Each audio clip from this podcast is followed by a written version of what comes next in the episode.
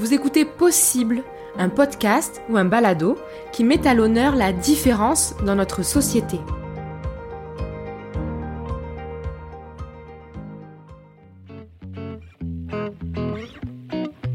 Bienvenue dans ce nouvel épisode où l'on va parler des malformations du tube neural et des méthodes de prévention. De quoi parle-t-on? Restez avec nous jusqu'à la fin de cet épisode. Vous allez en apprendre sur le sujet, je vous le garantis. Du 3 au 9 janvier 2022 et à chaque début d'année, je ne sais pas si vous êtes au courant, mais c'est la semaine mondiale de la sensibilisation à l'acide folique. Pourquoi consacrer une semaine à sensibiliser sur l'importance de la prise de l'acide folique? Qu'est-ce que c'est? Est-ce vraiment nécessaire d'en prendre? Pour qui? Nous avons invité la docteure Annick Bérard, qui est entre autres titulaire de la chaire de santé du Fonds de la recherche du Québec sur les médicaments et la grossesse. Elle est également titulaire de la chaire de recherche famille Louis Boivin sur les médicaments grossesse et allaitement. Elle est aussi directrice de l'unité de recherche sur les médicaments et la grossesse au Centre du CHU Sainte-Justine, directrice du réseau québécois de recherche sur les médicaments et elle participe à bien d'autres projets en santé, je vous laisse en sa compagnie et on se retrouve à la fin de cet épisode. Bonne écoute Bonjour à tous. Alors, euh, merci euh, pour l'introduction.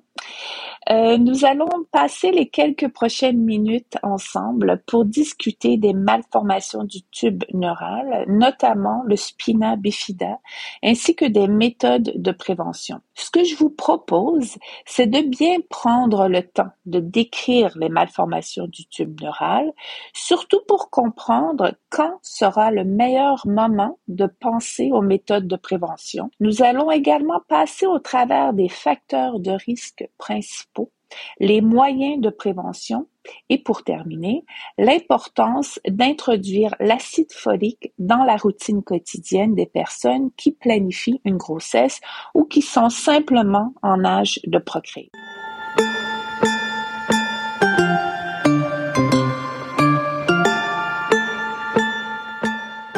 La première question qu'on pourrait se poser, c'est Qu'est-ce qu'une malformation du tube neural? Sans plus tarder, il est important de savoir que le tube neural est le précurseur embryonnaire du cerveau et de la moelle épinière. Donc, on peut comprendre qu'une malformation de ce système au stade embryonnaire peut mener à la malformation du cerveau et ou de la moelle épinière. Comparativement aux autres organes, comme par exemple le cœur, qui finissent de se former quelques semaines plus tard dans la grossesse, le développement du tube neural devrait être normalement complété et fermé durant les 28 jours suivant la conception. En gros, une anomalie du tube neural, c'est l'échec de la fermeture de ce tube. Si on fait le calcul, c'est 28 jours après la première journée des dernières menstruations soit pratiquement au même moment où on apprend qu'on est enceinte. C'est d'ailleurs la raison pour laquelle la prévention de cette anomalie congénitale doit commencer bien avant le début connu de la grossesse. Alors, la malformation du tube neural, c'est une, c'est une anomalie qui survient dans une grossesse sur mille. Alors, c'est une anomalie qui est considérée comme étant rare.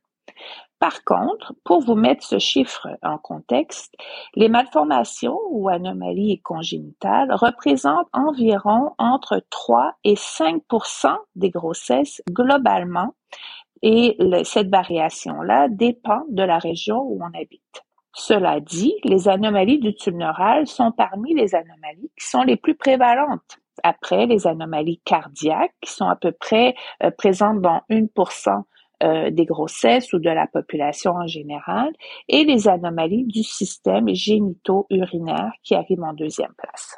Parmi les anomalies du tube neural, il y a plusieurs grandes catégories qui seront plus ou moins communes les deux anomalies les plus communes, qui vont représenter euh, grosso modo 90% des anomalies du tube neural, sont les anencéphalies et le spina bifida. Si vous avez déjà fait une recherche sur les anomalies du tube neural sur Internet, vous avez sûrement vu des photos qui sont beaucoup plus parlantes que simplement m'écouter euh, vous les décrire aujourd'hui. On va simplement On va simplifier, c'est-à-dire les définitions ensemble.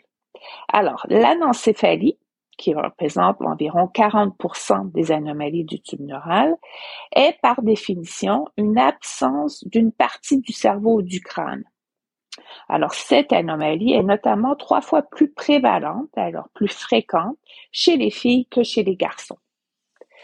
Malheureusement, dans les cas d'anencéphalie, il n'y a pas de traitement disponible car la condition est fatale et non compatible à la vie après la naissance. Le diagnostic, comme pour toutes les anomalies du tube neural d'ailleurs, se fait par échographie et parfois par test sanguin ou par un test du liquide amniotique où on regarde la présence d'une protéine spécifique qui s'appelle l'alpha-fétoprotéine. Il faut savoir que l'anomalie ne sera pas toujours détectée à la première échographie qui, elle, se produit généralement entre la dixième et la treizième semaine de grossesse. Certaines personnes n'auront pas eu de première échographie avant la 16e semaine de grossesse.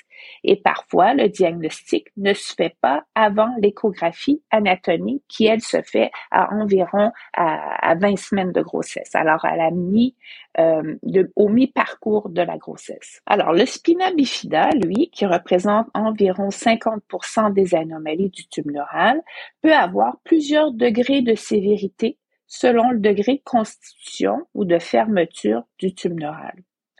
Donc, essentiellement, si le tube neural est ouvert ou fermé, le degré de sévérité sera plus ou moins grand.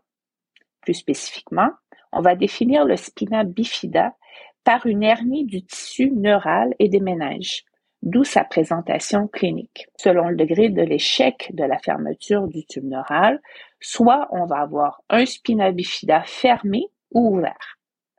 Pour cette anomalie, il n'y a pas de différence de risque observée entre les garçons et les filles, ce qui est différent de ce qu'on vient de dire pour l'anencéphalie. Pour ce qui est du traitement dans cette situation, une chirurgie in utero, alors durant la grossesse ou postnatale, peut être effectuée selon le besoin et le moment où le spina bifida est euh, bien détecté. En effet, les chirurgies sont maintenant très spécialisées au point. D'ailleurs, on peut généralement s'attendre à un bon pronostic pour ces enfants-là. Avec la technologie supérieure disponible de nos jours, on voit nettement moins d'enfants atteints par cette anomalie dans des chaises roulantes, par exemple. Par contre, le diagnostic de spina bifida peut mener à des problèmes de santé ultérieurement chez les personnes atteintes. Donc, l'hydrocéphalie, qui est une augmentation du volume crânien en raison d'accumulation de liquide autour du cerveau, ainsi que des atteintes au niveau du squelette et au niveau du système rénal et intestinal.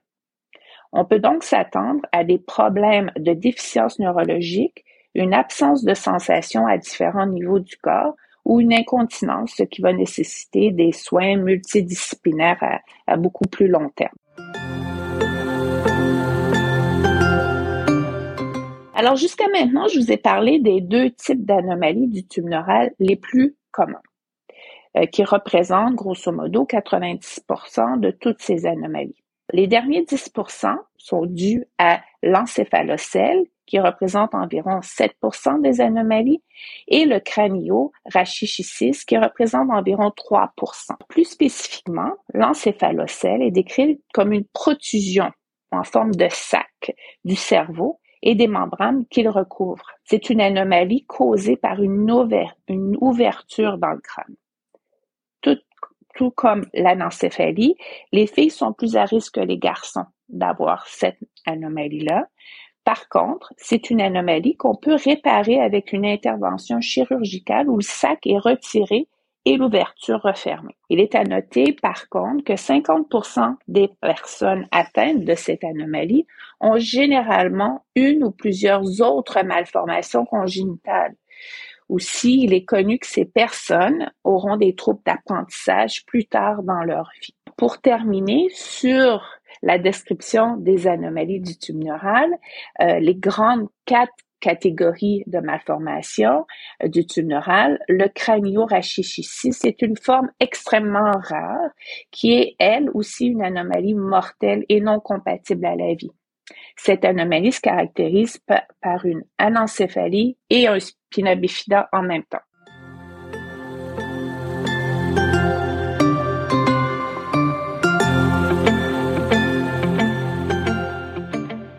Alors maintenant que nous avons bien décrit les anomalies du tube neural ainsi que leurs différences, je vais vous expliquer quels sont les facteurs de risque qui pourraient influencer la survenue de ces anomalies.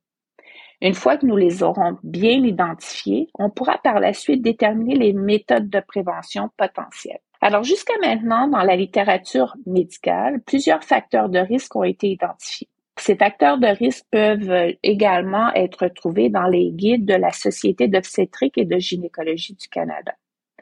On pourrait les séparer en plusieurs sous-groupes. Alors, on a le groupe de la génétique et des antécédents familiaux, le groupe des antécédents médicaux maternels et euh, le groupe des habitudes de vie de la maman. Par exemple, on considère que les bébés sont plus à risque lorsque la fratrie, frères et sœurs, euh, la fratrie est née avec une anomalie du tube neural, car il y a une grande composante génétique à cette anomalie, tout comme toutes les autres anomalies d'ailleurs. Il y a aussi plusieurs mutations génétiques spécifiques qui sont des facteurs de risque connus, mais je vais pas vous les, je vais pas vous les décrire aujourd'hui à cause qu'on n'a pas énormément de temps, puis je vais vous éviter tous les détails pour cet épisode. Par la suite, certaines conditions médicales chez la maman, incluant la maladie de Crohn, la maladie cœliaque active, la maladie rénale qui requiert la dialyse, l'obésité, définie par un, un, indice de masse corporelle de plus de 30 avant la grossesse, et le diabète, qu'il soit un diabète chronique ou gestationnel, pourrait aussi avoir un impact sur la survenue d'une anomalie du tube neural. Il y a également l'utilisation de certains médicaments qui seraient utilisés pendant la grossesse. Alors spécifiquement euh, durant l'organogénèse, alors durant le premier trimestre de grossesse, qui eux aussi augmentent le risque de ces malformations-là. On pense particulièrement aux molécules utilisées euh, dans le traitement de l'épilepsie, comme l'acide valproïque ou d'autres médicaments qui interféreraient avec le folate qui est essentiel à la prévention euh, des, anomalies du tube neural. Pour ce qui est des habitudes de vie maintenant, les facteurs connus sont la consommation excessive de cigarettes, alors le tabagisme, de drogue dure et d'alcool, ainsi qu'une mauvaise alimentation, une, alimentation restreinte ou non variée. On va voir ensemble pourquoi ça peut avoir un impact important sur le risque d'anomalie du tube neural dans quelques minutes.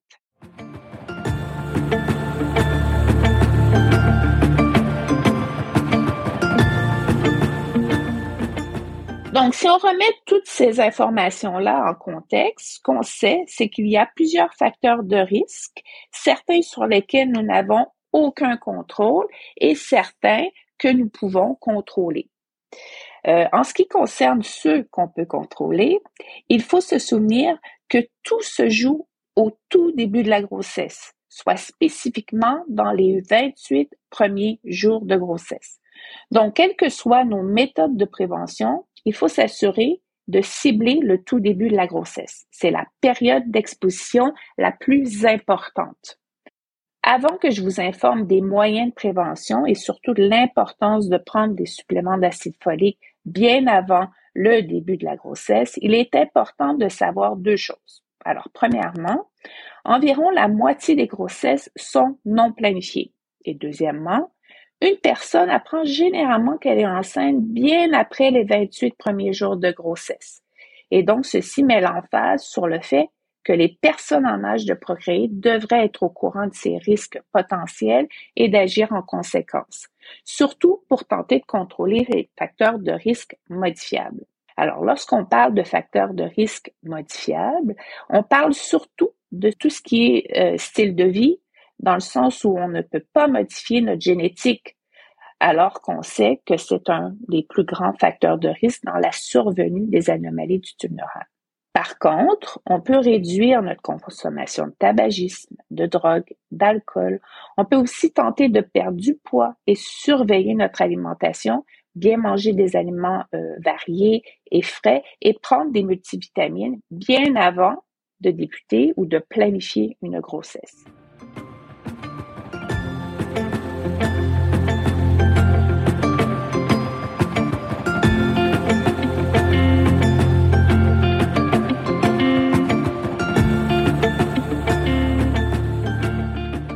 Des suppléments qui va drastiquement euh, diminuer le risque d'anomalie du tube neural. Vous vous en douterez sûrement, mais c'est l'acide folique. Comme c'est la semaine de la prévention des anomalies du tube neural et la semaine de l'acide folique, j'aimerais clôturer cet épisode avec l'historique de l'acide folique ainsi que ses bienfaits. Pour l'historique, dans les années 70, il a été démontré à travers plusieurs études scientifiques que la déficience en folate augmentait le risque d'avoir un bébé avec une anomalie du tube neural. Suite à ces résultats, nous avons voulu regarder l'impact d'un supplément d'acide phonique qui est euh, la forme synthétique finalement du folate, lorsqu'il était donné avant la conception et durant les 12 premières semaines de grossesse, alors le premier trimestre de grossesse. Alors en effet, les résultats ont démontré que le risque d'anomalie du tube neural était diminué par rapport aux personnes qui n'en prenaient pas. Cet effet protecteur extrêmement efficace de l'acide a été démontré à maintes reprises par plusieurs groupes de recherche. Donc, ce résultat de recherche a été répliqué dans plusieurs études. Pour votre information, on retrouve le folate en quantité plus ou moins grande dans certains aliments donc de manière naturelle, mais ce ne sont pas les doses recommandées pour la prévention des anomalies du tube neural. Donc oui, c'est important d'avoir une diète bien variée, euh, balancée, mais même si vous mangez des quantités hors normes euh, d'épinards, de foie de bœuf, de, de fèves, de laitue romaine, vous n'aurez jamais euh, atteint la dose recommandée quotidienne par l'Association d'obstétrique et de gynécologie du Canada, qui se situe entre 0.4 et 0.8 mg par jour dans la population générale. Alors, juste pour vous mettre un petit peu en contexte, les aliments euh, que je viens de décrire contiennent des microgrammes par portion soit environ mille fois moins la quantité requise. C'est particulièrement pour cette raison d'ailleurs qu'en 1998, le Canada a opté une, une exigence concernant l'ajout d'acide folique à toutes les farines blanches, pâtes enrichies et les produits de semoule de maïs vendus au pays. Par la suite, les recommandations ont spécifié, tant aux États-Unis qu'au Canada, que les personnes qui planifient une grossesse doivent prendre un supplément quotidien comme une multivitamine préconception qui inclurait l'acide folique en prévention. Bien que ça puisse être évident pour certains de prendre ce type de supplément, au Canada, ce, n'est pas la majorité qui euh, vont suivre cette ligne directrice. En effet, seulement environ 27% des Canadiens ont un apport concordant, un apport en acide folique concordant avec les lignes directrices. Alors, pour clôturer notre épisode aujourd'hui, somme toute, nos meilleurs outils de prévention à date sont une combinaison entre une diète variée, où on mange des aliments variés et supplémentés en acide folique, et la prise de suppléments incluant l'acide folique aux doses recommandées par le médecin. Et dernièrement, on se souvient que le moment approprié pour faire la prévention débute bien avant la conception. Alors, on doit le plus possible planifier sa grossesse. J'aimerais maintenant vous remercier d'avoir écouté cet épisode dans le cadre de la semaine de prévention des anomalies du tube neural et de l'acide folique. Et je remercie également l'Association de spina bifida et d'hydrocéphalie du Québec pour l'invitation et cette belle initiative. Alors finalement, je ne peux pas clôturer euh, ce, balado sans mentionner qu'il a été fait en collaboration avec ma collègue, Madame Jessica Gorgui, épidémiologiste dans mon équipe de recherche au CHU Sainte-Justine.